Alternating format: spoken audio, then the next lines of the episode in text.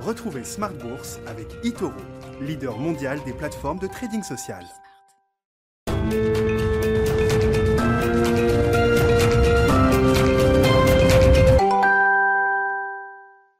Et c'est reparti pour Smart Bourse, votre double dose quotidienne de marché en direct sur Bismart. Chaque jour à la mi-journée, 12h30, 13h. Et le soir, la grande édition, le grand digest de l'information économique, financière et boursière pendant une heure à partir de 18h30. Au sommaire ce soir, le CAC 40 qui se distingue en Europe. Un des meilleures performances du jour avec le MIB italien, il faut le noter. Hein, le CAC qui aura gagné euh, autour de 1% au cours de cette séance. Une clôture à plus 0,7% pour l'indice parisien qui bat de nouveaux records depuis l'an 2000 pour le CAC 40 hors dividende. Hein, on se rapproche des 6450, euh, 6500 points peut-être demain, avec un poids lourd qui a permis au CAC justement de se démarquer aujourd'hui. C'est Airbus hein, qui bondit de plus de 9% à l'arrivée ce soir. Airbus qui a communiqué sur une remontée plus rapide que prévu de ses cadences de production, notamment pour son programme phare A320 qui aura retrouvé en 2023 un rythme de production normal, en tout cas le rythme de production de la 320 qui prévalait avant la crise Covid. Ça a été une bonne surprise pour les investisseurs donc, et le compartiment aéronautique Airbus plus, Safran ont euh, largement soutenu le CAC aujourd'hui. Sur le front macroéconomique, on notera la confirmation du PIB américain.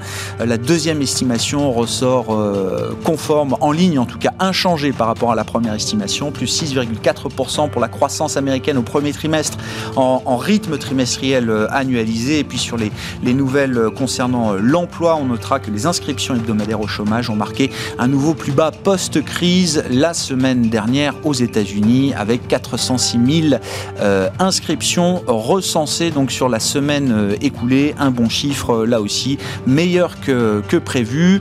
Et puis dans le dernier quart d'heure de Smart Bourse ce soir, le quart d'heure thématique, nous parlerons du match entre les banques et les fintech.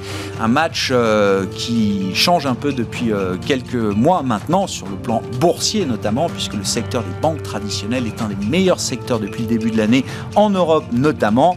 La partie fintech, évidemment, des sociétés de technologie, de croissance, est euh, pénalisée aujourd'hui, comme l'ensemble du, compartiment croissance. Euh, c'est Guy Deblonnet, gérant Action Internationale chez Jupiter AM, qui sera avec nous à partir de 19h15 par téléphone pour évoquer ce sujet du secteur financier au sens large et des banques versus les fintech.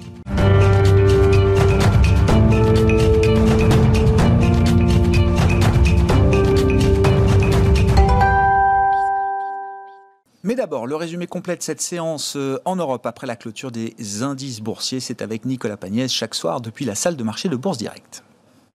Clôture dans le vert ce soir pour le CAC 40. L'indice parisien gagne 0,69% à 6435 points. Les investisseurs qui ont pu prendre connaissance en ce début d'après-midi de plusieurs statistiques venues des États-Unis. Le PIB euh, des États-Unis tout d'abord ressort en progression de 6,4% sur le premier trimestre 2021, globalement en phase avec euh, les attentes des analystes, même si légèrement en dessous de la croissance de 6,5% attendue. On note d'ailleurs euh, que les dépenses personnelles de consommation s'envolent sur la période et passent d'un rythme de 10,7% lors, de la dernière évaluation à 11,3% euh, euh, sur le trimestre. Les commandes de biens durables déçoivent de leur côté et ressortent en recul de 1,3% au mois d'avril. Un recul qui arrive après 11 mois euh, de hausse consécutive et qui pourrait trouver son origine dans les problèmes de pénurie auxquels est actuellement confronté le secteur industriel américain, obligeant les groupes manufacturiers à modifier leur calendrier de production. Et on note aux États-Unis toujours que les inscriptions inscriptions hebdomadaires au chômage recule plus que prévu. Elle passe de 444 000 il y a deux semaines à 406 000 cette semaine, soit près de 20 000 inscriptions de moins que ce que prévoyait le consensus. En Europe, les investisseurs ont également pu prendre connaissance de la confiance des consommateurs en Allemagne, qui reste en territoire négatif pour le mois de juin. Celle-ci affiche cependant une progression par rapport à l'estimation qui avait été faite pour le mois de mai et passe de moins 8,6 points à moins 7 points, mais reste bien en dessous des attentes des analystes qui anticipaient une progression jusqu'à moins 5,2 points. Et en Europe, toujours en France même, on note que Bruno Le Maire a annoncé ce matin anticiper un déficit public qui dépassera les moins 9% euh, du PIB du pays euh, le ministre de l'économie et des finances qui estime que l'accélération euh, de la croissance devrait permettre de le résorber rapidement. Du côté des valeurs qu'il fallait suivre aujourd'hui à la Bourse de Paris, on note que Airbus aura tiré le CAC 40 toute la journée avec un titre qui décolle de près de 10% euh, à 9,22% très exactement. Airbus qui a confirmé anticiper un rythme de production plus soutenu pour l'ensemble de ses avions à partir du quatrième trimestre de cette année. En ce qui concerne l'A320, euh, Airbus compte produire 45 avions par mois dès le quatrième trimestre, mais annonce même euh, se préparer à tenir une cadence de 64 avions par mois d'ici au deuxième trimestre 2023, soit un niveau supérieur à celui d'avant la crise sanitaire où Airbus euh, sortait de ses usines 60 avions par mois. En ce qui concerne les autres modèles, la 220 devrait lui voir sa production de 5 appareils par mois actuellement euh, euh, passer à 14 appareils par mois, mais d'ici 5 ans, euh, tandis que la 330 ou la 350 maintiennent, maintiennent des rythmes de production presque identiques. Du côté des autres valeurs à suivre à Paris aujourd'hui, on note que Sanofi annonce le lancement d'une étude de phase 3 pour le vaccin qu'il développe avec GSK contre la Covid-19, l'étude qui devrait porter sur plus de 35 000 participants âgés de 18 ans ou plus. Sanofi qui recule euh, ce soir de 2%. Et on note que euh, Dassault Systèmes compte diviser par 5 le nominal de son action, euh, qui cote actuellement aux alentours des 190 euros, 187 euros exactement ce soir à la clôture, après un recul sur la séance de 1,76%. L'opération donc de division du nominal du titre Dassault Systèmes qui devrait être effective le 7 juillet prochain. Et on finit avec l'agenda de la journée de demain. Demain, les investisseurs qui auront encore les yeux tournés vers les États-Unis avec la publication de l'indice des prix à la consommation PCE Core, l'inflation euh, qui fait tant craindre un resserrement de politique monétaire de la Fed aux investisseurs. En témoigne d'ailleurs le rendement obligataire à 10 ans aux États-Unis qui repasse ce soir à 1,62% alors qu'il était euh, hier au plus bas à 1,56%. Et au-delà euh, donc de, de l'inflation, côté valeur, les investisseurs pourront suivre le fait que LVMH et Total tiennent leurs assemblées générales. Nicolas Pagnès en fil rouge avec nous tout au long de la journée sur Bismart depuis la salle de marché de Bourse Direct.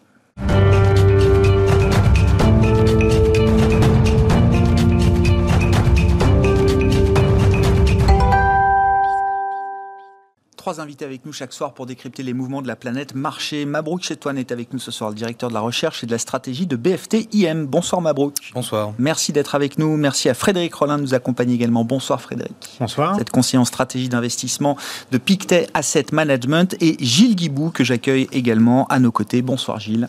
Bonsoir. Vous êtes directeur des actions européennes d'AXA IM. Je, mets encore ce sujet à la une aujourd'hui puisque c'est quand même un, sujet lourd et le risque euh, climatique qui prend euh, un nouveau virage, hein, euh, selon la, séquence théorisée par Marc Carnet en 2015, il faut s'en souvenir, hein, qui est aujourd'hui envoyé spécial de l'ONU pour les questions climatiques, et climatiques, mais ancien gouverneur de la Banque euh, d'Angleterre et de la Banque du, du Canada, qui parlait donc un discours qu'il avait baptisé Briser la tragédie des horizons, que j'ai euh, rapidement euh, relu ces, ces dernières heures, et, qui montrait effectivement l'échelle des risques euh, face à la crise climatique, bien sûr, donc le risque physique lié naturellement aux, conséquences des catastrophes naturelles, le risque financier lié à, la, alors ce qu'on appelle aux stranded assets, la dépréciation des actifs trop carbonés qui ne seraient pas cohérents avec les trajectoires low carbone, voire carbone neutre qu'on se fixe aujourd'hui dans nos économies. Et puis le dernier risque, qui vient d'éclater au grand jour avec la décision hier du tribunal néerlandais de l'AE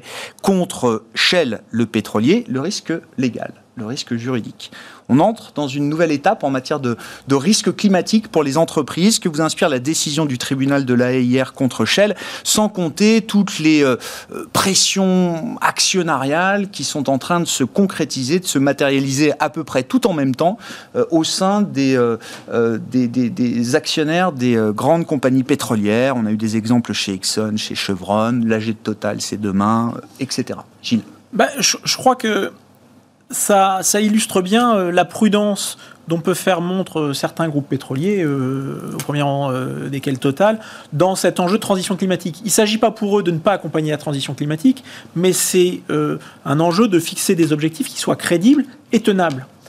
Or, quand vous discutez avec Total, il vous explique bien qu'aujourd'hui, en l'état de l'art, il y a un certain nombre d'objectifs qu'on n'est pas sûr de pouvoir tenir. Et donc, avant de prendre un engagement définitif, et donc sur lequel les, entreprises devraient être redevables, euh, il est sans doute plus en tant que responsable d'entreprise et donc euh, euh, garant des, objectifs également financiers, de la performance financière.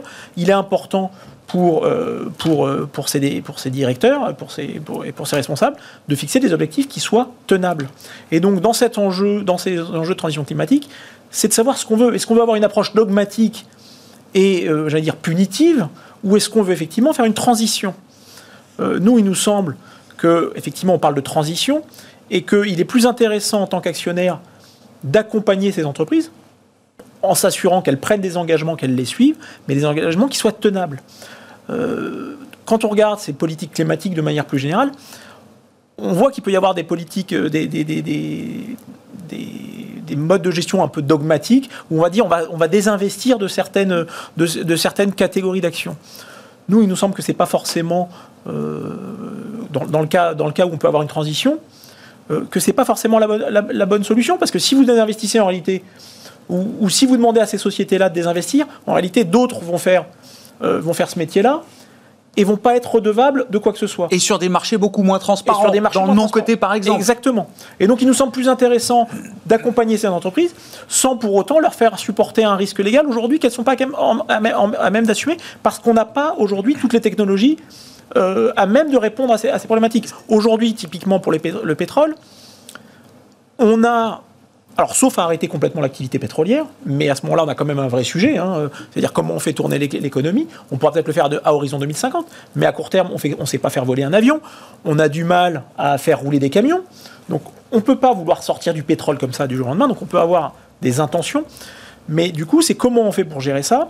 Euh, et, comment on le fait économiquement. Aujourd'hui, les solutions pour éliminer le carbone, c'est de la carbone capture, c'est la, la, capture de carbone.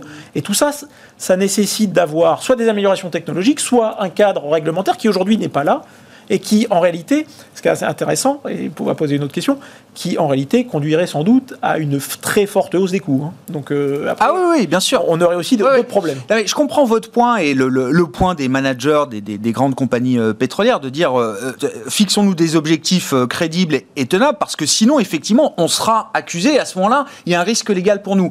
Vous noterez quand même que le tribunal de la Haye condamne Shell pour son inaction et pour le manque d'ambition de ses objectifs en matière de, réduction de, gaz à, effet de serre. C'est ça quand même le fondement du jugement de, de mais, mais de la Là où c'est intéressant, c'est qu'effectivement, et, c'est là la, discussion qu'on a, c'est effectivement qu'il faut que ces entreprises-là rentrent dans cette transition. Et donc il s'agit effectivement euh, d'accompagner les entreprises. Et donc effectivement, euh, alors le tribunal de l'AE peut effectivement le condamner. La réalité, c'est que ces sociétés-là se condamnent toutes seules si elles ne font rien. Mhm.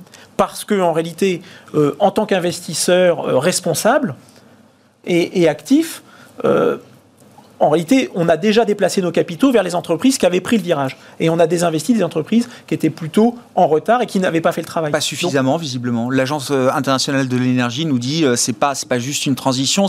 Il faut dès aujourd'hui arrêter de financer tout nouveau projet euh, carboné. Demain, c'est ce qu'on demandera aux assureurs ou aux banques. Il faut réorienter tous les portefeuilles crédits, arriver à la neutralité carbone de l'ensemble des, des, portefeuilles crédits et de financement. C'est-à-dire que demain, on dira il faut arrêter dès aujourd'hui de financer le moindre projet qui euh, nous sortirait de la trajectoire 1,5 euh, euh, degré. D'abord, c'est aussi pour ça qu'aujourd'hui, il y a beaucoup de recours aux green bonds pour justement financer des projets spécifiques qui permettent de faire cette transition. Et côté action, c'est là où ensuite on a des discussions avec les entreprises pour, pour s'assurer qu'elles redéploient bien le capital vers, vers les sources décarbonées. Maintenant, encore une fois, il faut faire attention de ne pas tomber dans les croissances parce que euh, on peut effectivement ne pas vouloir développer des sources euh, de gaz et de pétrole en Europe. Maintenant, si vous déployez du gaz en Asie, c'est sans doute une très bonne chose à faire pour la transition énergétique. Pourquoi? Parce que l'alternative aujourd'hui euh, au gaz, c'est le charbon. Donc si vous remplacez du charbon par du gaz, vous avez quand même, somme toute, éliminé énormément. Et donc la réponse, elle n'est pas aussi simple, c'est quelque chose de beaucoup plus complexe. Et donc la, solution pour vraiment tout arrêter, c'est de dire, bon, bah, mais, messieurs les Chinois et Indiens, vous serez bien gentils de bien vouloir pas vous développer. C'est quelque chose qui n'est pas audible. Donc aujourd'hui, il nous semble que effectivement, il vaut mieux accompagner ces sociétés-là pour pouvoir supporter les investissements, parce que la réalité, c'est qu'aujourd'hui, un total, c'est plus de 20%. Alors certains diront c'est pas suffisant, mais ça va, augmenter. C'est 20% de ces budgets d'investissement qui sont aujourd'hui redéployés vers les énergies renouvelables, on parle de 3 milliards. Donc aujourd'hui, on porte nu des sociétés qui sont des très belles sociétés, des pure players comme Neoen. Mais Neoen, 3 milliards, c'est son plan à peu près pour les 5 prochaines années. En réalité, c'est un petit peu plus. Mais en réalité, aujourd'hui, un acteur comme Total a des poches très profondes et financé par ces par ces stranded assets qu'effectivement il va falloir il, va falloir c'est pas c'est pas aujourd'hui qu'il faut condamner ces entreprises. Je pense qu'il faut il faut être aujourd'hui exigeant et engagé auprès d'elles pour s'assurer qu'elles font la transition mais que vouloir absolument condamner aujourd'hui si elles, font ce qu'il faut, ça me semble un peu, ça me semble un peu exagéré. Frédéric, que vous inspire la situation et ce risque légal là, face à la crise climatique qui vient s'ajouter aux, autres, hein, risque physique, risque financier, la pression des actionnaires est déjà là, mais maintenant la, la justice des États a son mot à dire. Et finalement, je crois que nous, on a le sentiment que les choses ont tendance à accélérer. C'est vrai que quand on regarde euh, site de Météo France, il vous dit voilà combien il y a eu de, euh, d'événements climatiques extrêmes au cours des, dernières années, comme des canicules. Ça a fortement accéléré. C'est plus d'une canicule quasiment insupportable en fait mmh. hein, pour les habitants euh, par an, euh, pas en France. Alors qu'avant c'était voilà un phénomène relativement relativement rare qu'on se repassait à, la télé des années après. donc on voit bien que les populations en, prennent compte. On a eu cet événement climatique récent. Là voilà, beaucoup de récoltes ont été perdues avec avec les grands froids. C'est un événement que beaucoup de gens disaient voilà on n'a jamais vu ça. Et donc je pense que euh, ceci ajouté quand même à cette épidémie où on a le sentiment, alors on ne sait pas exactement, mais quand même que l'empreinte de l'homme peut avoir quelque chose à faire là-dedans et que quand même changer de mode de vie, c'est très désagréable. Hein. et, ce mode de vie qu'on a changé finalement par rapport à un changement climatique, c'est déjà très désagréable, mais c'est peut-être tout à fait mineur par rapport à ce qui nous attend euh, en cas de voilà, si on continue à voilà, agir comme ça. Donc je pense qu'il y a un, sentiment d'urgence qui est en train de de, de, de, naître dans la population, chez les politiques, et je pense que alors cette urgence peut mener à des bonnes ou des mauvaises mmh. décisions. Moi, je ne sais pas juger ainsi euh, voilà le, les, les, les, demandes qui sont faites à, à, à Shell sont inatteignables ou pas. Il semblerait quand même qu'elles soient assez euh, assez solide. Mais ce qu'on voit, c'est que de plus en plus, voilà, les politiques sont en train, peut-être de façon plus intelligente que ça, bah, de mettre en place des plans euh, pour développer des technologies. La réponse est probablement technologique. Mais bon, pour ces, pour ces secteurs-là, c'est vrai qu'on a d'un côté effectivement l'obligation de changer euh, de business model pour quand même investir beaucoup pour des choses relativement incertaines. Euh, c'est un secteur qui, voilà, euh, aujourd'hui est quand même justifie des valorisations quand même relativement, relativement médiocres. Ah, le marché s'est pas trompé. Oui, oui, le marché s'est pas trompé là-dessus. Mais est-ce qu'il y a un risque pour vous Et c'est vrai qu'on faisait le parallèle hier, c'est-à-dire qu'une une forme de, de, de surenchère et l'Europe sur ces questions climatiques veut être en pointe, veut avoir un leadership politique. Ça, c'est le plan euh, politique, mais sur un plan très pragmatique. Euh, j'écoutais hier les, grands patrons des banques américaines étaient devant le Congrès. Je ne sais pas si vous avez suivi ça. Donc tous les sujets y passent. Pourquoi vous versez des dividendes? Qu'est-ce que vous avez fait pour financer euh, les ménages, les minorités? Qu'est-ce que vous faites pour améliorer les questions de diversité, etc. Et quelques quelques sénateurs républicains opposaient aux démocrates en disant aux banquiers mais restez en dehors de la politique. Euh, stand clear from politics. Continuez à financer les activités qui vous demandent des financements, y compris euh, le tabac, y compris le pétrole. Et on sait que c'est un domaine important euh, aux États-Unis. Donc, est-ce qu'on va pas recréer, comme avec nos secteurs bancaires, une forme de, dissymétrie là, avec une réglementation européenne très très dure, très exigeante, et un reste du monde qui serait pas tout à fait au diapason? Bah oui, les, investissements qui sont faits aujourd'hui publics qui sont faits aujourd'hui dans les, dans les énergies propres. certains, certaines entreprises privées, probablement qui bénéficient euh, de ces subventions, vont arriver voilà, à faire des, des, euh, des produits, des produits intéressants. Peut-être beaucoup n'y parviendront pas. Et c'est vrai qu'un investisseur peut se dire, au fond, voilà, ce qui risque de se passer, et, c'est ce qu'on entend parfois chez les analystes, notamment spécialisés dans l'énergie, c'est qu'il va y avoir un sous-investissement dans le secteur des énergies carbone, qu'au fond, eh bien, le solaire, l'éolien, euh, ne sera pas suffisant pour, euh, pour effectivement euh, produire toute l'énergie nécessaire. Et du coup, ben, on va se retrouver avec un manque euh, d'énergie, de, production d'énergie carbonée. Et donc peut-être des entreprises qui seront en forte demande, un peu comme ce qui se passe aujourd'hui sur les matières premières, où il y a eu un sous-investissement sur tout ce qui est minier. Et on voit bien qu'aujourd'hui, ben, pour fournir la demande, c'est assez difficile. Et si on, empêche Shell ou Total de mener des projets, on ira acheter chez Exxon ou chez Chevron Éventuellement. Donc, donc, effectivement, il y a un arbitrage à faire, mais je crois que c'est aussi celui de la responsabilité à moyen terme. Puis attention, on a quand même aussi aux États-Unis très très clairement une administration qui est quand même très très favorable aussi euh, aux, énergies propres. On voit en Chine que c'est le cas aussi. Je pense que quand même il y a voilà, ça n'est pas une urgence française ou européenne, hein, l'urgence climatique. C'est véritablement une urgence planétaire. Et on a le sentiment nous quand même que la plupart des gouvernements du monde, je dirais la plupart, euh, en prennent en prennent très largement confiance. Oui. Bon. Gilles, juste, tu m'as broqué. Juste, le, point important qu'il faut quand même rappeler, c'est que l'essentiel des émissions de ces groupes pétroliers, il est lié à ce qu'on appelle le scope 3, c'est-à-dire à leurs clients. Par leurs clients. Mais bien sûr. Et donc leurs clients aujourd'hui. Bien sûr. C'est vous et moi quand on va utiliser notre voiture pour nous déplacer. Donc en réalité, le procès, il est autant à faire à Shell parce qu'ils vont développer des activités, mais qu'à vous, et, vous et moi quand on va prendre notre voiture pour se déplacer. Mais Et donc, et donc aujourd'hui, Aujourd'hui, ces entreprises répondent à un besoin. Donc, ce qu'il faut réellement, et de la part des politiques, c'est de effectivement changer les comportements. Et c'est ce que disait Frédéric. Il y a effectivement une prise de conscience qu'il faut changer les comportements. Et c'est là où, en tant qu'investisseur, on peut aider les entreprises dans cette transition pour les accompagner et faire ce changement. Mais il ne faut pas s'y tromper. Ils ne sont pas responsables de tout. Euh, les responsables, euh, c'est les utilisateurs des avions, c'est les utilisateurs Bien des sûr. Et donc, euh, Mais à ce titre-là, les actionnaires, les actionnaires de Chevron, hier, ont voté en AG une résolution contre l'avis de la direction du management pour qui n'en faisait pas forcer, pour forcer Shell, Chevron pardon, à réduire les émissions de gaz à effet de serre de ses clients, du scope 3 comme vous dites. Mais pour justement, non mais justement pour, pour euh, et comment on réduit les émissions en justement participant à cette transition et en, et en proposant et en investissant dans des alternatives. Mm. Et donc c'est bien là où on a une on a une idée de transition et d'accompagnement et pas de rupture. Euh, bon, vos remarques, le, le, le, plus important, c'est que on a affaire aujourd'hui à des, des tribunaux effectivement qui condamnent les entreprises pour inaction. Mais quelque part, quand on regarde aussi un peu plus haut, c'est-à-dire au niveau des gouvernements, il y a aussi une action. Et donc là, je rejoins la dimension finalement changement de mode de consommation, puisque c'est quelque chose qui doit être pensé de manière beaucoup plus globale et de manière planétaire. Ça sert à rien effectivement de demander à, euh, à, continuer d'extraire du cuivre pour aller produire des éoliens, des, euh, des éoliennes, euh, puisqu'on connaît finalement le bilan carbone d'une de l'extraction de cuivre. C'est absolument catastrophique sur le plan environnemental. Donc en fait, le problème, c'est qu'on raisonne beaucoup trop à l'échelle entre guillemets locale, d'une part, et à une échelle finalement aussi microéconomique au niveau de l'entreprise. Mais le problème doit être finalement ces engagements. C'est une question de crédibilité. C'est mmh. comme les banques centrales.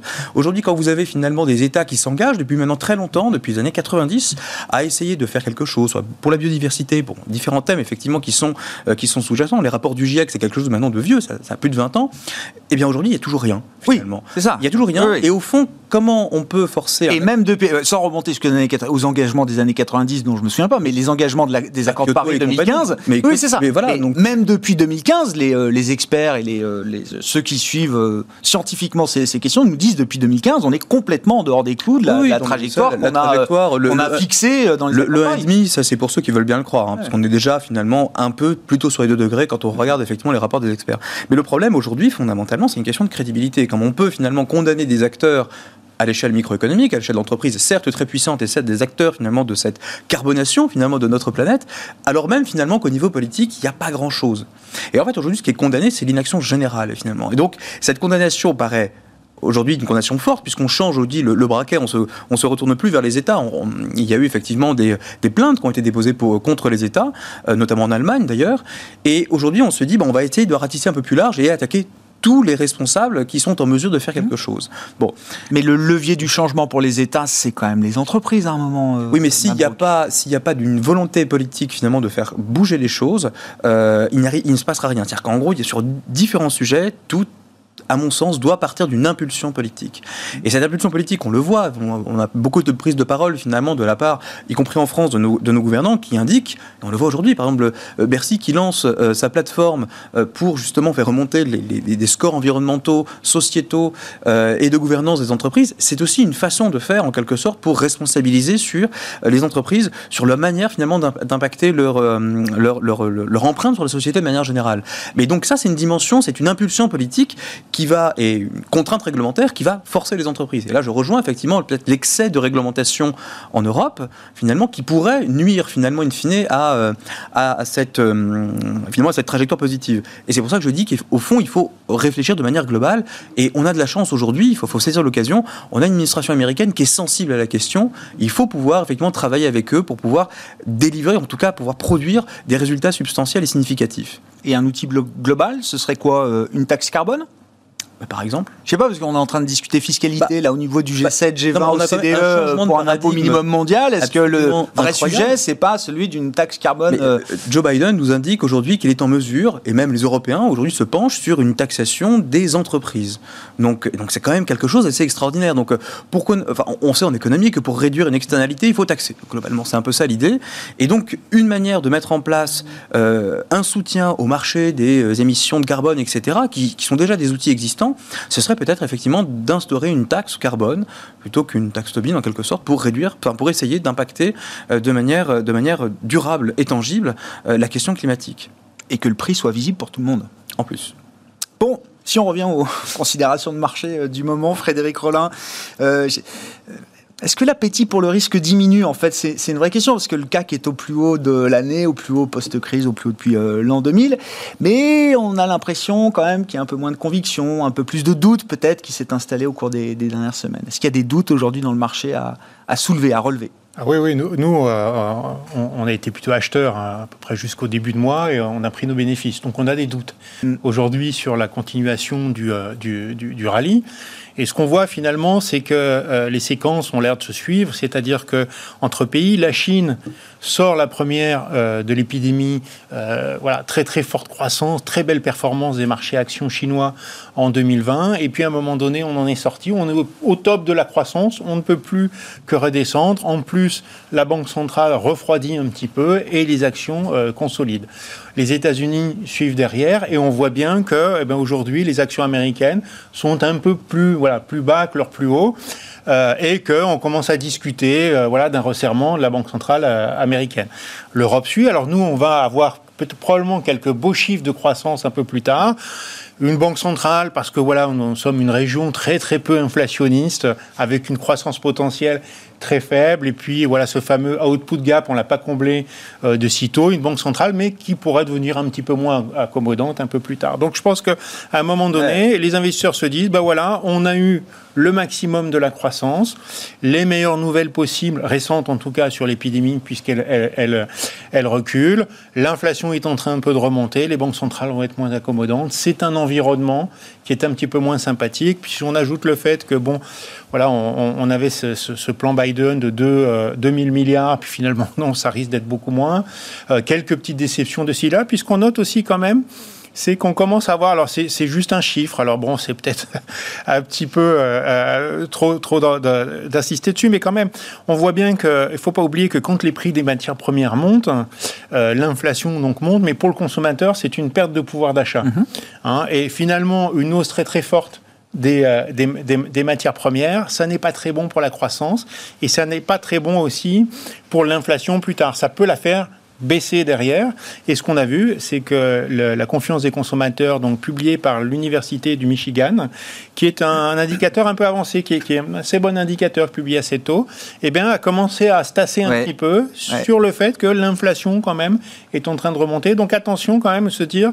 Les craintes est... inflationnistes sont en train de s'instiller dans la, la tête des ménages. Voilà. Alors, c'est ce qui semble. En tout cas, ah d'après ouais. une enquête, et, oui. et c'est pas très étonnant. Hein, voilà, on a une inflation qui augmente fortement. Alors, ça peut être aussi assez transitoire, hein, puisque ces, ces, peurs d'inflation en général du consommateur américain sont fortement liées aux hausses des prix euh, de l'essence. Hein, donc, euh, bon, le, le pétrole n'a pas vocation à, à, à, monter au ciel, donc ça devrait se tasser.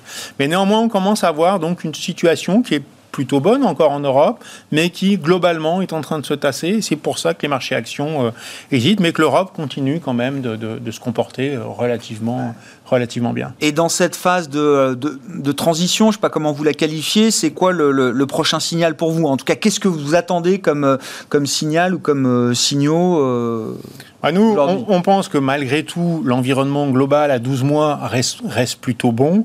Hein, puisque voilà, on a des banques centrales et puis aussi maintenant on a des autorités fiscales à travers le monde ça ne sera pas quoi qu'il en coûte euh, chaque année, pendant euh, toutes les années, mais on, sent bien quand même que voilà, il y a une certaine aisance fiscale qui a été euh, qui a été mise en œuvre et voilà qui est aussi finalement devenu une, un argument politique. Hein. Mm-hmm. Aujourd'hui, si on dépense fiscalement, on a quand même d'assez bonnes chances peut-être d'être élu. donc voilà, on aura quand même des autorités monétaires et des autorités fiscales qui vont qui vont pousser, et puis un environnement global qui se sera resté mais à court terme quand même, nous, ce qu'on aimerait pour ah revenir sur les marchés, tout simplement une consolidation. C'est une baisse de 5 à 10% Et voilà Tout le monde sera content. C'est facile à dire. Hein. si, c'est 10% moins cher, j'achète.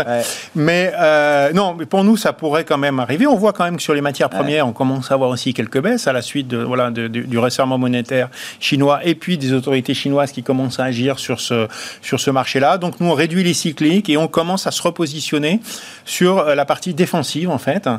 Euh, donc, euh, voilà, on était plutôt euh, sous-pondéré santé. On a rajouté, on a rajouté un petit peu en se disant, ben, la prochaine phase, ça va être l'idée, ben voilà, qu'on était en haut de cycle et que la Banque centrale américaine va commencer à refroidir tout ça. Donc c'est plutôt moins bon pour les cycliques, un peu meilleur pour les défensives comme la Banque centrale va remonter, enfin va pas remonter, enfin va faire remonter un petit peu les taux longs, hein, pas les taux courts, c'est pas encore peut-être tout à fait aujourd'hui le moment de revenir sur les valeurs de croissance. Donc plutôt vers, on irait plutôt cyclique à défensive, peut-être les valeurs de croissance un peu plus tard. Bon, c'est la question quand même les taux. Euh, pourquoi les, taux américains rebaissent là euh, alors qu'on se rapproche quand même de la réunion de la Fed du, du mois de juin. Il rebaisse, il rebaisse euh, depuis deux jours, il remonte. oui. Euh, oui, mais non, mais c'est, je dis ça, sur le la mais, en, temps réalité, de... en, réalité, ce, qu'on, voit, c'est qu'effectivement, aujourd'hui, c'est assez symptomatique, les marchés sont d'une certaine manière complètement administrés ou drogués. Hmm. C'est-à-dire qu'ils ont été biberonnés depuis euh, plusieurs années au soutien monétaire et par la baisse des taux la question qui se pose, et on avait en début d'année euh, des craintes d'inflation qui avaient remonté un peu les taux, la question qui se pose derrière, et, c'est un peu les, discussions de certains membres de la Fed, c'est jusqu'à quand on va pouvoir tenir ces politiques? Alors certains espèrent ad vitam aeternam, il faut le souhaiter. La vraie question, c'est que la dernière fois qu'ils ont essayé de faire ce qu'on appelle un tapering, donc de, réduire, mmh. c'était au quatrième trimestre 2018 dernière hausse de taux. Le marché au C'était des hausses de taux hein, en 2018. Oui, mais, mais le marché au quatrième trimestre 2018, c'était une baisse d'une violence qu'on n'avait pas vue depuis, assez longtemps. Alors, entre-temps, on a eu le Covid. Mais, mais cette question sur, les, sur le, maintien, la capacité à maintenir les, politiques, euh, les politiques monétaires, elle, elle, est quand même essentielle parce que c'est ce qui tient les marchés.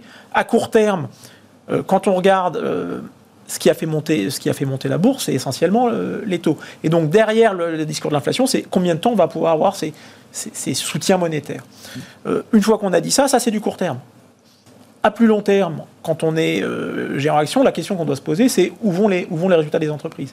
Donc en fait, on est un peu dans une schizophrénie entre à court terme, qu'est-ce qui va se passer sur les taux et sur la politique monétaire parce les que, déterminants financiers du marché. Parce qu'à court terme, c'est ce qui va faire qu'on va préférer les défensifs mm, plutôt mm. que euh, les, les, sociétés de croissance ou telle zone par rapport à telle autre. La réalité, c'est que sur long terme, ça a assez peu d'impact. Ce qui compte, défensive ou valeur de croissance, c'est où vont les résultats de l'entreprise, d'une entreprise donnée. Et donc on va avoir des sociétés défensives euh, qui vont être capables d'afficher des très bons résultats si elles ont les bons produits, et on va avoir des sociétés, euh, y compris bancaires, on en a certaines en portefeuille, qui ont pu depuis trois ans euh, tripler alors que toutes les valeurs bancaires ont stagné. Parce qu'à la fin, ce qui compte, c'est bien la croissance des résultats des entreprises. Donc, donc on, a, on a cette schizophrénie entre le court terme, où on va regarder les politiques monétaires, et à long terme, il faut regarder les, modèles économiques des entreprises.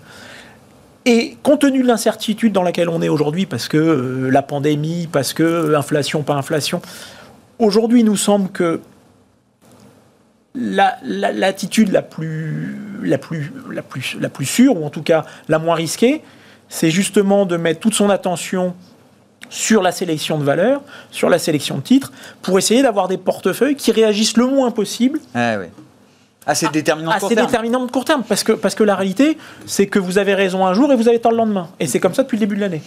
Et, et la réalité, c'est que ceux qui avaient fortement gagné l'an dernier, ce sont ceux qui avaient fortement, qui ont fortement perdu depuis le début de l'année. Lesquels ont raison? Bah, euh, voilà, c'est après c'est une question d'horizon de temps. Nous, il nous semble que à long terme, ce qui compte, c'est se focaliser sur. C'est bien, ça permet de se fixer, oui, de se, se donner un cap, euh, un cap quand même de- de- de- d'investissement et d'horizon euh, lent. Bah, quand même sur le court terme, euh, Mabrouk, qu'est-ce qui, euh, qu'est-ce qui empêcherait la Fed Alors, je, je parle même pas de remonter les taux. Je parle même pas de nous dire qu'elle arrête d'acheter 120 milliards par mois.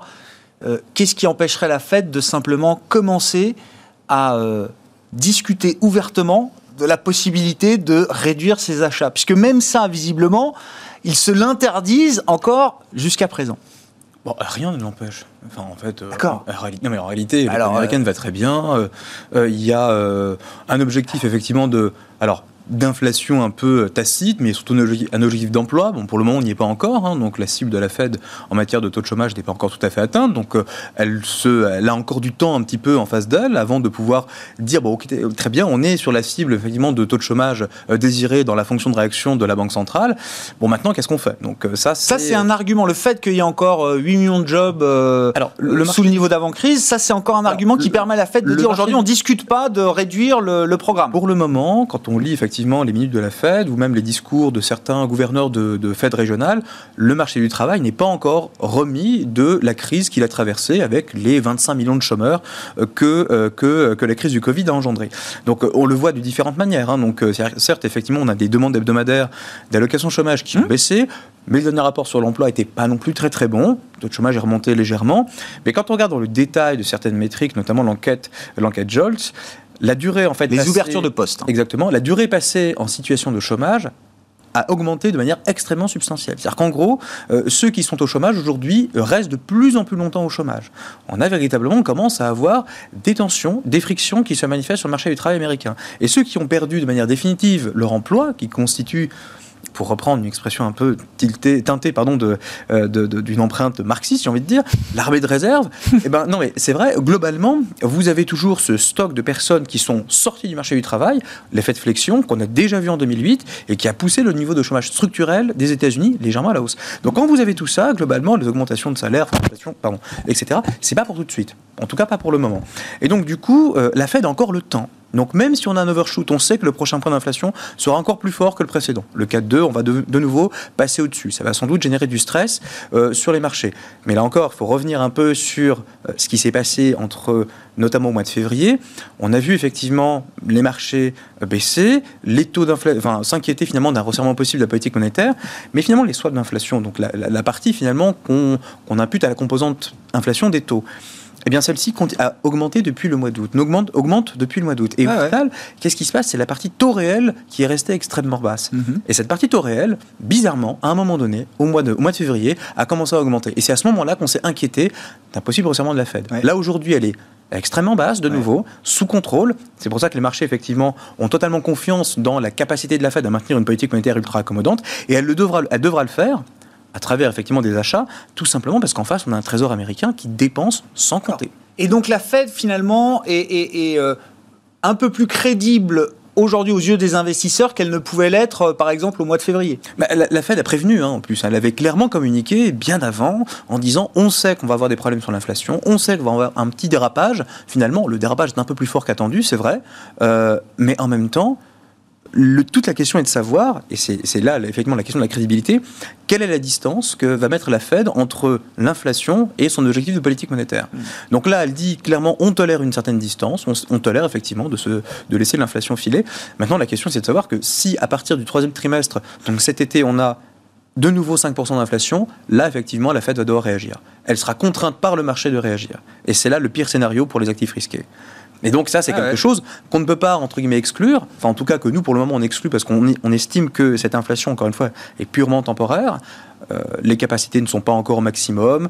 On a encore euh, des, un pricing power des entreprises qui, entre guillemets, permet d'absorber un petit peu les, les augmentations de coûts. Et surtout, c'est qu'on n'a pas d'augmentation de salaire, en tout cas même au niveau du salaire réel, dans le tuyau. Est-ce qu'on pourrait imaginer à un moment, Frédéric, que le, une Fed qui resterait euh, trop en retard, trop patiente, qui euh, modifierait euh, quasiment pas sa communication à l'occasion de la réunion de, de, juin, est-ce que ça pourrait commencer à inquiéter d'une certaine manière le, le, marché face à un risque peut-être de, de, renversement brutal de situation à un moment? Oui, c'est là qu'on a vu la, la, la, hausse de la volatilité sur les marchés euh, obligataires, notamment au mois de février.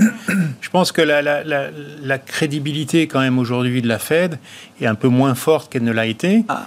Euh, pourquoi? Parce que quand on regarde ce qui s'est passé en 2018, la plupart des analystes, enfin beaucoup d'analystes en tout cas, sont d'accord pour dire que ce resserrement de 2018 était au fond une erreur de politique monétaire parce que le cycle était déjà mature et qu'il n'y avait pas besoin d'en faire plus pour que euh, ça ralentisse. Et d'ailleurs, on avait eu euh, euh, des marchés actions cette année-là qui avaient été plutôt médiocres. Donc finalement, Jérôme Poel arrive à son... Et bon, il y a eu le, deuxième épisode qui est l'hyper ultra accommodation, mais là, je dirais que, bon, de toutes les façons, la direction était claire. Hein. L'économie était arrêtée, il fallait, il fallait y aller. Et puis là, on a, je dirais, le troisième test de, de Jérôme Powell. Et finalement, bon, il y a une fois ça s'est bien passé. Une autre fois, ça s'est pas très bien passé. Je pense que la crédibilité aujourd'hui est pas énorme. Et au fond, euh, nous aussi, on pense que euh, l'inflation aujourd'hui est un phénomène transitoire. Mais euh, on a le sentiment quand même que le marché va, va, va prendre un petit peu chaud. On va, on va voir quand même quelques gouttes de sueur parce que l'inflation remonte et quand même beaucoup plus qu'il n'était prévu par la Fed au départ. Euh, euh, d'une part, et puis que la politique monétaire de la Fed aujourd'hui, elle est complètement en dehors des clous. Alors, si on regarde, par mois. voilà, si on regarde, même si l'inflation est juste transitoire, est-ce que ça justifie tendance, 120 milliards par mois Je dirais qu'il y a deux façons de voir. Si vous regardez la tendance de, l'économie américaine, ben non, euh, on n'a jamais eu une économie aussi forte, on n'a jamais eu une Fed aussi accommodante. Donc, euh, non, si on regarde la, distance à la croissance potentielle ou le taux de chômage, donc les effets de stock, ce qu'on a perdu pendant la crise, qu'on n'a pas encore regagné, ça justifie une Fed qui continue d'être accommodante, surtout si elle dit qu'elle veut bien euh, euh, dépasser ses objectifs d'inflation à un moment. Donc on est, on est quand même sur cet équilibre-là. Nous, on a le sentiment quand même que la Fed va devoir rassurer les marchés, soit en juin, soit comme la tradition le veut, à Jackson Hole avant la rentrée. Au mois, d'août. Et quand vous dites rassurer les marchés, ça veut dire qu'elle va prendre, elle va commencer à annoncer qu'elle va réduire son soutien. voilà. Il y, a eu déjà, il y, a eu déjà l'idée qu'on va parler d'en parler. Hein. oui, oui, c'est ça, d'accord. C'est ça l'idée. Ok. Et maintenant, je pense que assez probablement dès le mois de juin, ils vont, ils vont commencer à parler de tapering pour le mettre en place un peu plus tard. toute petite précision, c'est que globalement, on, la, performance de l'économie américaine, on la doit quasiment exclusivement à la, à la comment dire, à la dépenses budgétaires. Alors, quand on regarde l'augmentation du revenu des ménages, 30% quand même sur le premier trimestre, c'est l'effet chèque. Et cet mmh. effet chèque, il est possible grâce à la Fed. Mmh. Donc on ne peut pas non plus demander à avoir une économie forte qui reprend de manière substantielle et couper les vivres euh, Manu Militari, puisque sans ces augmentations, c'est un peu circulaire, quoi. Voilà, on avait seulement une, on avait quasiment un revenu qui était en, territoire négatif en progression. mais... C'est parce que la Fed est là que l'économie est forte. C'est l'hélicoptère monnaie. Donc à un moment donné, ça a bien marché. C'est pour ça qu'on enfin, on parle de tapering, c'est-à-dire d'acheter de moins en moins. C'est ça. Et pas non plus. Oui, c'est ça. et d'arrêter d'en mettre autant euh, dans le, dans le pot, 20 milliards. Voilà, oui, c'est ça. en train de, voilà, de, faire un, virage à 180 degrés. Euh, à propos d'hélicoptère, est-ce qu'on peut dire un mot d'Airbus avec vous euh, Gilles, c'est la vedette du jour. Non, mais si, ils doivent faire des hélicoptères encore quand même, Airbus. Alors, ils font encore des hélicoptères. Ils font encore des hélicoptères. Ils font encore des hélicoptères. Mais là, c'est pas la ça. bonne nouvelle, c'était sur les avions, donc sur les gammes A320. Ça prend 9% quand même Airbus ce soir. Hein. C'est 80 milliards de market cap. Hein. Bah, ça avait fortement inquiété parce qu'ils avaient fortement réduit les cadences. Et là, ce qu'ils annoncent ce matin, c'est un redémarrage des cadences. Et ça, c'est plutôt, plutôt une très bonne nouvelle. Euh, pour... Le marché s'y attendait pas Il y a quelque chose de nouveau là qui vient se, bah, pas, hein, impacter le paysage aérien, aéronautique Oui, c'est nouveau parce que d'abord, euh, le message qu'on avait eu jusqu'à maintenant sur, la, sur le secteur aéronautique, c'est que le secteur aéronautique avait été impacté plus tôt jusqu'à 2025. C'est ça. Euh, et que euh, leur démarrage des cadences, ça laisse penser que finalement on va avoir un démarrage plus tôt. Euh, alors c'est pas anodin que ce soit Airbus et c'est pas anodin que ce soit sur la gamme A320, cela dit, parce que la gamme A320 c'est plutôt tout ce qui est vol court courrier, donc les vols domestiques aux États-Unis ou ou en Europe. C'est pas forcément les vols transatlantiques. Et là, les augmentations de cadence, c'est véritablement sur ces vols transatlantiques. Alors, n'en déplaise au chantre euh, du, train du, train pour les vols de moins de deux heures, mais c'est quand même un peu ces avions-là qu'on va faire redémarrer. C'est quand même une, une, très bonne nouvelle sur, finalement, on sort de la crise Covid et en fait, finalement, on va redépenser et, et, on va redémarrer. Donc ça, c'est une bonne nouvelle pour Airbus. Il ne serait pas surprenant de voir dans les prochains jours la deuxième étape, euh, de la fusée, c'est-à-dire euh, pour les investisseurs, c'est de regarder euh, des investissements type ADP ou AENA, puisque ça va être les réceptacles de ces avions. Bien sûr. alors AENA plus qu'ADP, puisqu'AENA on est plus sur du vol domestique de tourisme.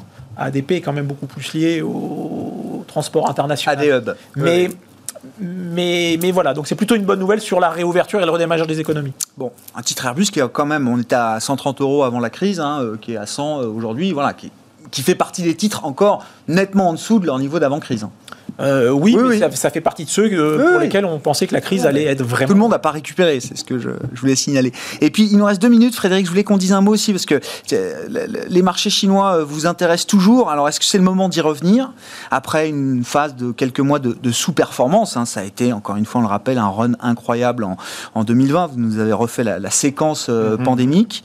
Le yuan est au plus haut depuis des années si on regarde face au dollar, mais face à un ensemble de devises, euh, de partenaires commerciaux euh, également, que reflète la, situation et qu'est-ce qui se joue derrière la, hausse inarrêtable du yuan ah, Monnaie pilotée, hein, je rappelle. Oui, euh, pilotée, mais on fait aussi qui doit à un moment donné quand même répondre à certains, à certains fondamentaux. Mmh. Et c'est vrai quand on regarde, par exemple, par rapport au dollar, hein, on a euh, sur le dollar, euh, pour les, voilà, les investisseurs qui aiment bien regarder les, les, fondamentaux, quand même ce double déficit, hein, euh, à la fois fiscal et, commercial, qui finalement nous annonce souvent à peu près 18 mois à l'avance la tendance sur le dollar. Et depuis 18 mois, précisément, on a quand même des déficits fiscaux et des déficits commerciaux sur le dollar qui sont très très forts. Du côté de la Chine, eh bien, c'est assez différent, hein, puisque finalement la gestion de la crise a été solide. On est déjà en train de resserrer la politique monétaire, donc on offre des taux sur euh, le yuan qui sont largement mmh. supérieurs aux taux américains avec une inflation qui est plus faible. Donc il y a du taux réel quand même sur une économie au fond qui euh, se porte aujourd'hui plutôt pas mal. Oui, ça leur convient, un yuan un peu plus fort, toujours plus fort, et puis ça, permet aussi d'acheter des matières premières à un prix un peu, plus, un peu plus raisonnable aussi, au moment précisément où on en achète beaucoup. Donc tout ça, finalement, euh, convient assez bien et reflète au fond ben, euh, le fait que l'économie chinoise s'en sortent mieux. Alors nous, on n'est pas aujourd'hui euh, sur les actions parce qu'un resserrement monétaire sur les actions chinoises n'est pas forcément aujourd'hui. Ouais, c'est peut-être pas sur les actions voilà, que ça se la meilleure chose, mais quand on regarde par exemple le marché obligataire chinois, alors pour nous, ça, c'est très intéressant, cette tendance sur, sur, sur le yuan et puis le fait qu'on ait des taux réels qui soient très positifs, au fond, eh, sur un marché obligataire chinois qui est le deuxième euh, marché obligataire mondial, plutôt liquide. Donc c'est vrai qu'avant, beaucoup d'investisseurs européens disaient bah, je vais diversifier mes obligations, par exemple, sur les obligations américaines. Euh, parce que voilà, grande économie, etc., force du dollar, et eh ben peut-être qu'on pourrait aller regarder du côté chinois, taux de rendement élevé, grande économie aussi, euh, et plutôt aujourd'hui qui se porte pas trop mal rapidement sur le, yuan, le niveau du yuan et la, tendance du yuan, euh, Ça, c'est limite une devise forte pour une économie forte. Hein, donc ça, c'est quelque chose. C'est cohérent. Euh, c'est cohérent et ça, il n'y a pas de souci, c'est piloté, donc euh, il n'y a pas de surprise. Alors après, effectivement, le yuan bénéficie du récemment de la politique monétaire, donc bien sûr, ça va permettre à la devise d'attirer les capitaux. Mais sérieusement, la politique monétaire, il est absolument indispensable pour la Chine, puisque finalement, on a une croissance forte mais qui n'est pas encore tout à fait, entre guillemets, bien revenue, en tout cas comme celle euh, que souhaiterait voir Xi Jinping, mais c'est surtout en fait pour un peu gérer les déséquilibres globaux qui étaient déjà présents, la dette effectivement qui est absolument colossale euh, en Chine euh, et l'envolée du crédit. À chaque fois qu'on relâche un peu les, les, euh, la politique monétaire en Chine, pardon, on a une croissance absolument extraordinaire du crédit, notamment sur la partie résidentielle. Et on voit bien qu'aujourd'hui, l'État, pour éviter une sortie de route, bah, il est obligé entre guillemets de serrer la vis. Et le revers de la médaille, c'est le yuan. Ils en sont à traiter les problèmes qu'ils avaient avant la crise, quoi. toujours. le monde d'avant n'a pas vraiment disparu. Hein. Merci beaucoup, messieurs. Merci d'avoir été les invités de Planète Marché ce soir. Mabrouk Chetouane, BFT IM, Frédéric Rollin, Pictet Asset Management et Gilles Guibou, IM étaient nos invités en plateau.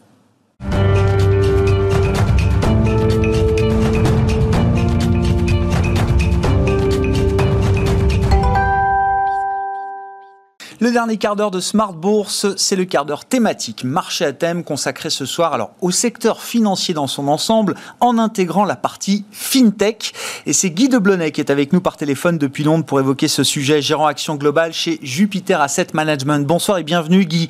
Merci beaucoup d'être euh, d'être avec nous. Effectivement, je, on regarde avec vous le secteur financier, bancaire au sens euh, large, les banques traditionnelles et les FinTech. Et c'est vrai que c'est intéressant de voir d'ailleurs le, rapport de force ou le, le match qui a changé un petit peu de visage, puisque le secteur euh, bancaire euh, en Europe, mais ailleurs dans le monde, est un des meilleurs performeurs de cette première partie d'année 2021, tandis que les grandes fintech euh, cotées notamment sont un peu plus à la peine. Qu'est-ce que vous dressez comme constat à ce stade de cette, ce match entre les, banques traditionnelles et les fintech et les éléments rationnels d'explication qu'on peut mettre derrière, Guy? Oui, bonsoir Grégoire. Euh, oui, comme vous le dites, euh, les performances sont claires cette année. Les, banques ou les financières, les assurances euh, plus traditionnelles sont, sont ont, évidemment repris un peu de vigueur. Je pense que par rapport en tout cas au fintech, il est clair que 2020 était une année pandémique où la construction d'infrastructures et, le, et, le, et, la demande en ligne a, a vraiment mis un support au fintech, mais surtout les, les, les, les euh, entreprises euh, traditionnelles ont, ont, pris le, le, le ont, subi euh, la fermeture des marchés. Avec l'arrivée des vaccins, euh, la réouverture des marchés, euh, je dirais que les, les fintechs cette année sont en pause, reprennent du souffle et les, les, les, entreprises traditionnelles reprennent de la valorisation, c'est-à-dire qu'elles recommencent à à, à, à, à, faire du business. Et euh, avec les taux qui se resserrent, comme on, on, on, le sait, avec le 10 ans allemand qui se rapproche de zéro, c'est très c'est un, support pour le sentiment en tout cas pour le secteur traditionnel, euh, mais aussi cette rotation qui, euh, qui fait que, que ce qui a, bien performé en 2020 euh, est venu euh, supporter un petit peu les, types pour 2021 qui ont mal performé pendant, pendant, pendant l'année 2020. Et puis aussi les résultats du, premier trimestre ont, ont été très forts pour les banques et les assurances. Est-ce que c'est juste un, facteur euh, circonstanciel d'une certaine manière Guy, vous dites les fintechs sont en pause, la, la pontification de la courbe des taux profite mécaniquement au, au titre euh, du, du, du, secteur euh, bancaire. C'est juste circonstanciel ou il y a quand même l'idée qu'à un moment peut-être les investisseurs pourraient euh, euh, regarder d'une manière un peu différente qu'ils ne l'ont fait ces dernières années les, les modèles bancaires traditionnels qui évoluent? Il y a quand même certaines banques qui essayent de se projeter dans l'avenir numérique ou digital euh, notamment, et est-ce qu'à l'inverse, là aussi, le marché regardera peut-être les, les fintech avec un, œil différent après la crise, la crise pandémique, le côté stay at home. Est-ce que euh, on verra toujours autant d'activités euh, depuis la maison, depuis chez soi, à travers les outils numériques, ou est-ce que non, il y aura peut-être un petit recul, retour en arrière de ce point de vue-là? Est-ce qu'il y a des éléments structurels quand même derrière? Alors, oui, euh, euh, les choses, l'État ne va, pas vraiment changer. c'est probablement le, la vitesse du changement qui va freiner euh, euh, passablement. L'année dernière, évidemment, avec la pandémie, le changement a accéléré. Euh, les fintechs en ont bénéficié. La croissance du, du, du, du, de la vente en ligne a, a, a, été exponentielle en 2020, elle va freiner en 2021, elle va continuer à freiner, mais elle restera toujours euh, très saine, cette croissance euh, euh, pour, du passage de vente en ligne. Mais euh, comme je dis, c'est une, c'est, ça reprend son souffle.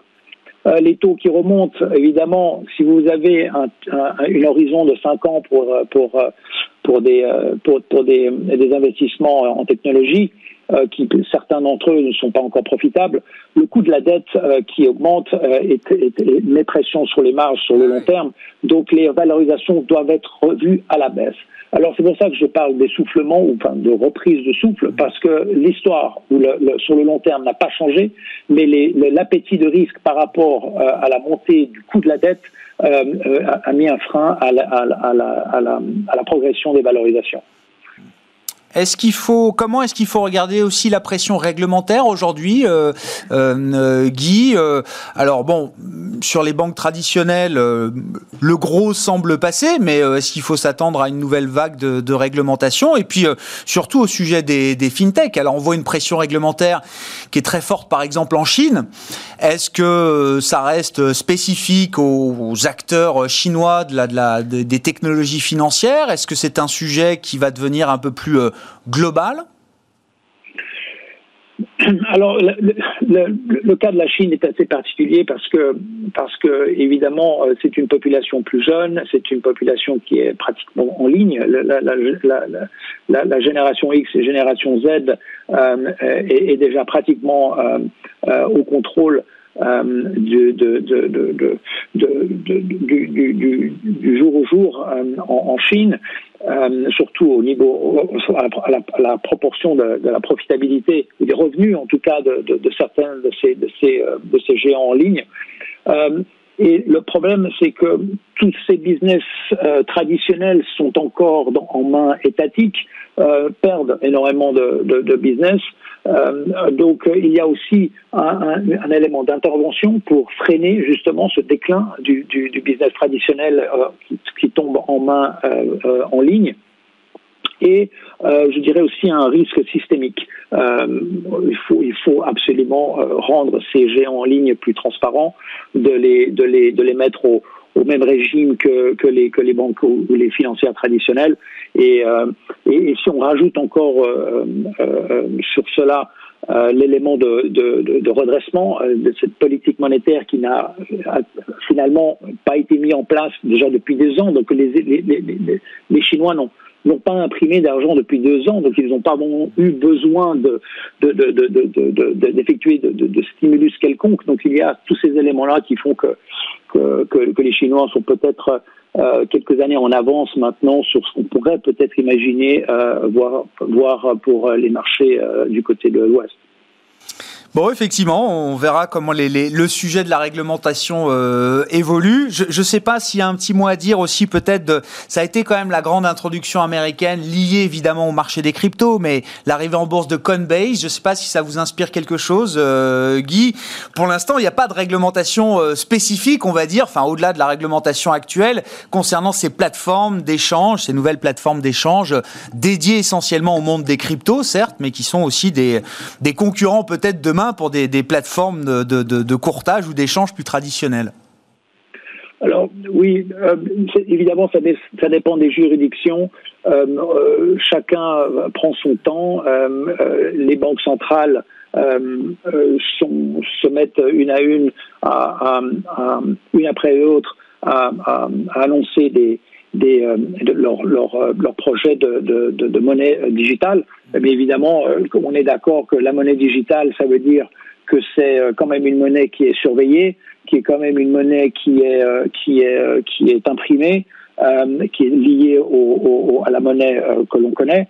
Donc c'est une monnaie digitale, mais qui reste encore contrôlée par les banques centrales. Par contre, tout ce qui est crypto, évidemment, on ne sait pas encore aujourd'hui, pour moi, le, Bitcoin, je ne sais pas si c'est, euh, à mon avis, ça n'a pas été créé pour être un, moyen de transaction, mais plus un moyen de protection, c'est-à-dire un store of value, une espèce de, d'alternative à l'or pour pouvoir euh, se protéger euh, d'éléments inflationnistes ou même des actions comme les banques centrales qui impriment et qui dévalorisent leur monnaie.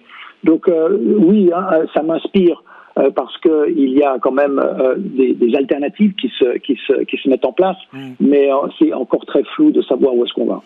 Merci beaucoup Guy, merci pour vos remarques, votre éclairage sur ce secteur financier au sens large. Hein. Les fintechs sont comprises désormais dans ce secteur financier avec les, les acteurs traditionnels. Guy Blonnet qui était avec nous par téléphone depuis Londres, gérant action internationale chez Jupiter Asset Management. Ainsi se termine Smart Bourse ce soir. On se retrouve demain en direct à 12h30.